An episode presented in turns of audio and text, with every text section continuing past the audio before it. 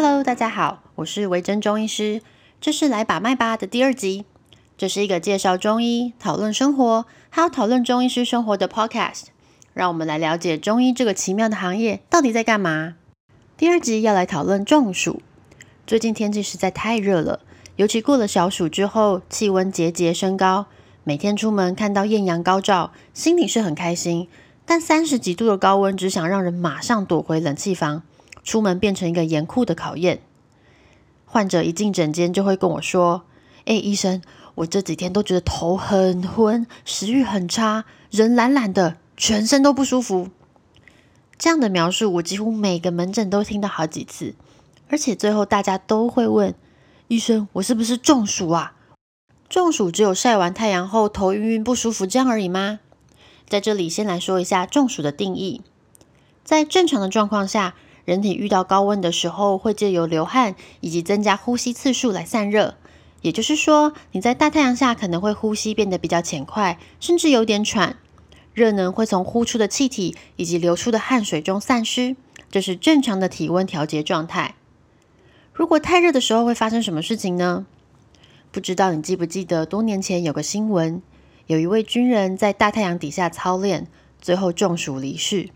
没错。中暑其实是一种很严重的疾病，跟我们平常说的自己中暑的那种感觉不太一样。在这里的中暑，指的是长时间阳光高热曝晒，或在高温环境中，体温调节机转失去作用，体温直直往上爬造成的。在这个时候，皮肤表面没有汗水，因为汗水已经流不出来，反而摸起来非常干燥而且温热，脸色看起来很潮红，体温会一路往上飙，超过四十点五度。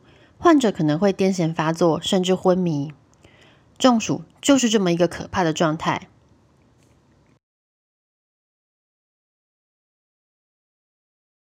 在医学上，热造成的伤害有两种，一个就是前面说到的热中暑，另外一个则是热衰竭。热衰竭比较轻微，它指的是在高温环境下待太久，造成身体持续的出汗，体内水分和盐分流失太多。这个时候如果没有适时补充水分，就会出现像是头晕啊、汗流不止啊、脸色看起来很苍白、皮肤摸起来湿湿冷冷的。再严重一点的时候，会出现恶心、呕吐、食欲不振、肌肉紧绷僵硬，觉得很不舒服。听完了热中暑和热衰竭，你可能会很纳闷，你觉得不太舒服，但没有到热中暑这么夸张的程度，有一点点像是热衰竭，但又好像有什么微妙的不同，到底是什么东西？关于这件事情，我必须先来解释一下。中医有个特别的名称，叫做阴暑。在中医世界里，中暑分成两种：阳暑和阴暑。阳暑类似于我们前面说的热衰竭，就是身体发热啊、头晕啊、头痛啊、大量流汗、嘴巴很干这种。另外一种则是阴暑。阳暑的人大多有迹可循，例如说他的工作性质都在户外，像是农夫、军人、警察，或是热爱户外运动的人，像是马拉松选手。有的人虽然不是在室外工作，但他的工作环境非常闷热，像是厨师、工厂的技师等等。阴暑的状况则不太一样，患者反而不是长时间在室外，通常呢，他们需要在高温室外突然进入低温环境，像是一些业务性质的工作，需要在室外和冷气房办公室跑来跑去。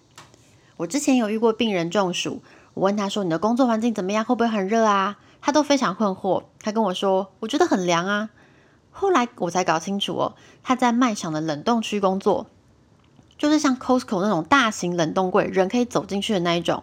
他需要在里面来回进出搬东西、装载货物，像这样的状况就非常容易造成阴暑。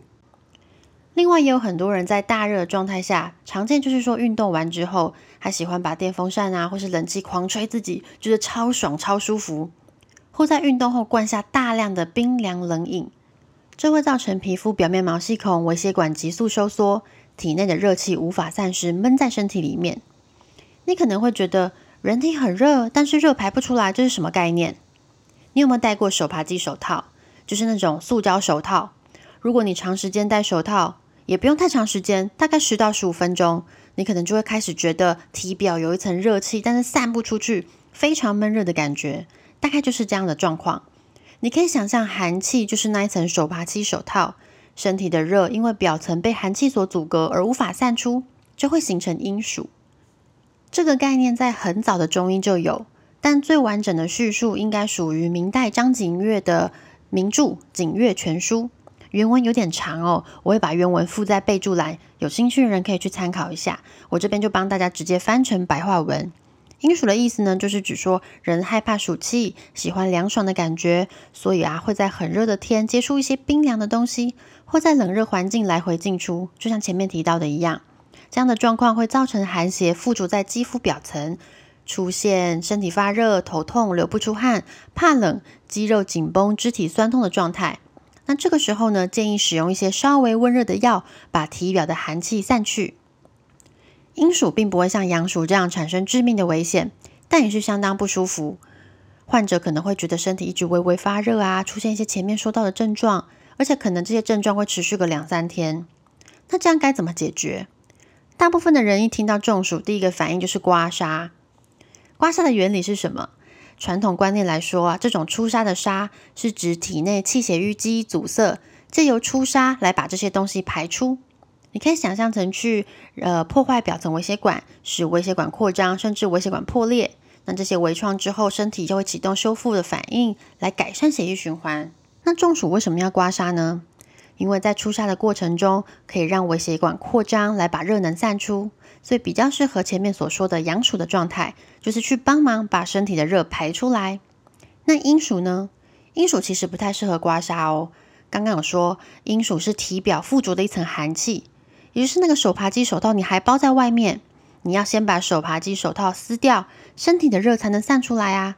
所以治疗的时候，我们反而会故意让病人稍稍有点出汗，来让体内热散出，患者会比较舒服。那用刮痧来治疗中暑是什么时候开始的呢？最早出现痧的文献应该是从清朝开始的，有几本书有提到。不过我学生时代从来没有读过，这次是为了查那个刮痧历史才找到的。一本是清朝的理论骈文，它里面有提到刮痧，而且还说要用瓷器调羹，就是瓷器做的汤匙，沾香油来刮背。那另外一本呢是清朝的书，书名就叫做《沙丈玉衡》，那个沙就是刮痧的痧。里面说是用铜钱沾香油刮背，而且也不只是刮背，书上说还可以刮胸前或是手背等等。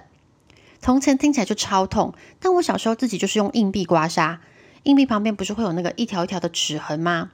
那刮起来痛到爆，而且瞬间就出痧。不过我现在回想起来，那搞不好不是出痧，根本皮肤都被刮破了。那有些人相信呢，刮痧一定要刮到整个背发青发紫到爆炸，才是真的有出痧。我上个礼拜就有遇到一个病人，他一开始因为中暑而来看诊，我用拔罐和中药帮他治疗。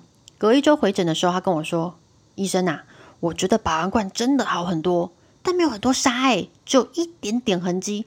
我还想说，是不是你们诊所用的拔罐器是便宜货，所以都没出痧？不过后来我有去问我朋友啦，他说不是每个人都会出痧。对，你说的很好，这位病人的朋友。”如果你有在收听这段节目，请收下我诚挚的感谢。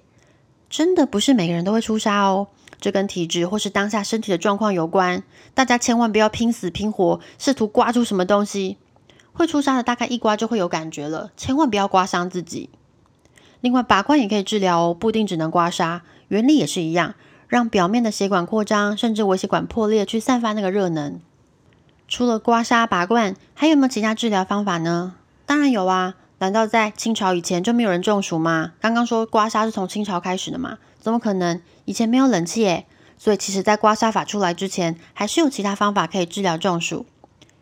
通常我们会使用中药来调整身体的状况，一方面呢，让身体的循环改善，增强你的排任功能；第二呢，会使用一些真的清暑气的药，在这里指的是阳暑啦。那如果是阴暑，也就是前面所说的那个热气闷在身体里面散不掉。中医反而会使用一些温暖的药物来让身体微微发汗，就像是把粘在身体上面的那一层手扒鸡手套撕掉一样，把寒气去除，这样身体内的热气才能真正的散出来。前面说的都是已经中暑之后的处理方式，不过最好的方法其实是在中暑之前就先做好预防，例如像在正中午的时候，千万不要在外面长时间的运动。烈日下活动时，一定要记得补充水分，并且做好防晒措施，像是阳伞、遮阳帽这种都不可少。如果在室内中，一定要保持通风，开电扇或是空调。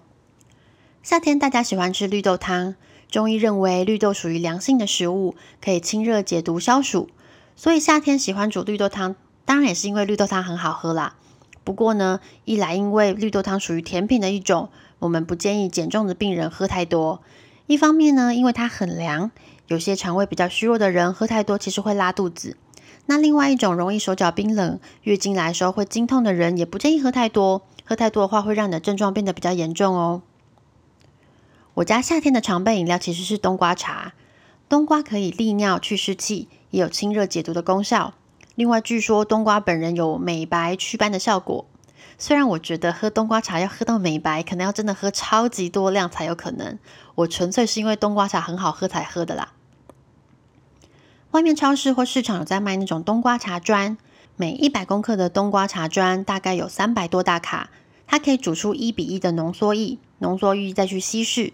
热量好像没有想象中的多，不过如果市售的手摇杯冬瓜茶七百 CC 的热量会稍微高一点。它根据每一间饮料店的配方会有所不同，大家可以自己上官网去查一查。我建议大家还是自己买冬瓜回家煮，虽然稍微费工，不过你可以自己控制糖量，而且可以确保那个冬瓜茶是完全天然的，会比较健康哦。今天讲了很多中暑的知识，希望大家能够有所收获。那我们这一集的 Podcast 就到这里，谢谢你的收听，我们下次见喽。